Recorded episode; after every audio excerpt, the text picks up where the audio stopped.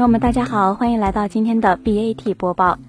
在善于营销的互联网公司眼中，无论是北京刮起的黄沙，还是一封“世界很大，我想出去走走”的辞职信，都是各家公司比拼公关团队的反应速度、拼创意、拼话题的好时机。作为公司收入的重要部分，商业广告收入是公司稳定发展的基石。进入粉丝经济时代，什么样的广告才能让越来越挑剔的用户和广告主都满意呢？今天来聊一聊 BAT 广告的那些事儿。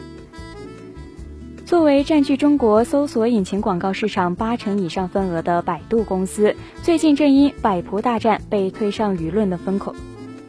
最近正因百仆大战被推上舆论的风口浪尖，从相爱到厮杀，百度和莆田的故事引发了业界对竞价排名商业模式的思考，背后透露出的用户与企业的合作关系更引人深思。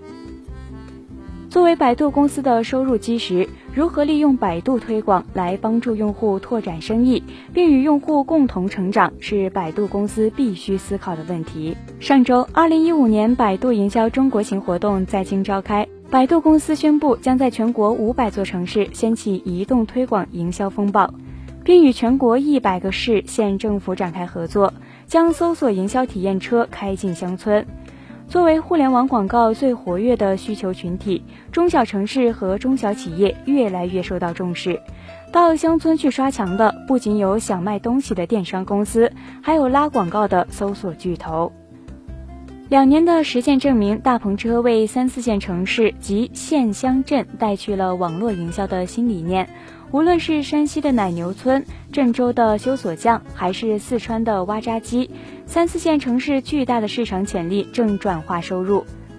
去年下半年，百度还上线了直达号，让人与服务的连接更容易。江西婺源县乡村文化发展有限公司副总裁曹锦忠表示，婺源黄岭是整个婺源县最贫穷的地方。二零一三年九月使用百度推广和移动推广后，咨询电话从每天五十个增加到每天两百个，订单数量从每天六十个增加到每天二百八十个，年营业额翻了三倍，从五百万增长到了一千五百万。百度二零一四年财报显示，全年网络营销营收为四百八十四点九五亿元，占总收入百分之九十八点八。与莆田系的商业纠纷应该用商业的办法解决，但针对不同行业企业的特色服务、更好的用户体验和真正的用户关怀，以及作为大企业的社会责任，是百度更应该思考的问题。来如一阵风，走时悄无声，相信这是不少人对微信广告的印象。明明你是有车一族，却永远收不到高大上的汽车广告，反而是国产手机和饮料有事儿没事儿的来你的朋友圈串个门。刚刚高呼再网购就剁手，微信广告又像是读懂了你的心思般推出一条电商广告。这种被称为依据大数据来推广的广告，有时候特别靠谱，有时候只是搞笑。每次收到微信广告都特别激动，因为又可以在评论栏宣传我的自媒体号了。经过三个多月的实验，微信广告对朋友圈的骚扰基本可以确定为无。从用户的互动程度上看，微信广告的评论栏的确潜伏了不少段子手和吐槽帝。每次翻看微信广告，总是欢乐无限。但欢乐过后，真正让用户记住的品牌有几个？微信广告真的准确吗？腾讯财报显示，其二零一四年广告收入从二零一三年的五十亿元增长百分之六十五至八十三亿元，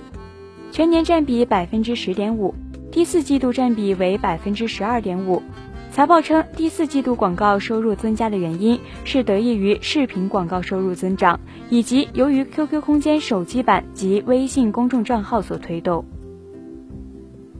自媒体引申认为，尽管微信的商业化仍然有一定潜力，但由于整体增值服务增长可能会出现放缓，而广告占比又相对较小，且搜索广告是在线广告的主体部分，而腾讯已经放弃了该业务，这将压制其广告增长的空间。另外，过多的广告营收压力可能会伤害腾讯旗下产品的用户体验，特别是微信。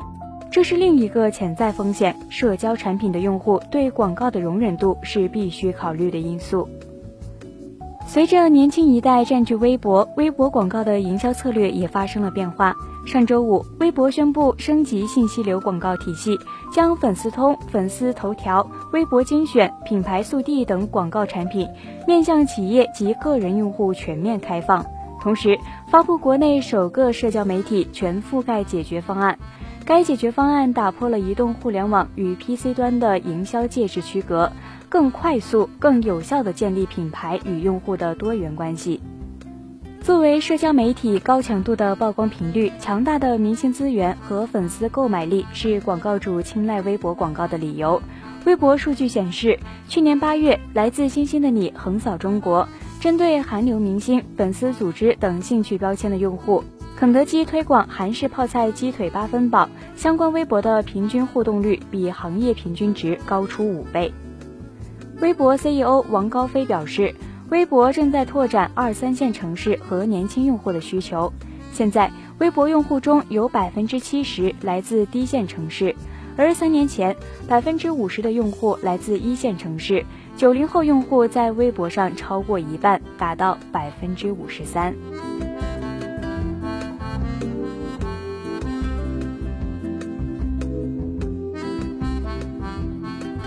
好了，以上就是本期节目的全部内容。本节目由蜻蜓 FM 制作播出。如果想要收听更多精彩内容，请关注蜻蜓 FM 科技频道。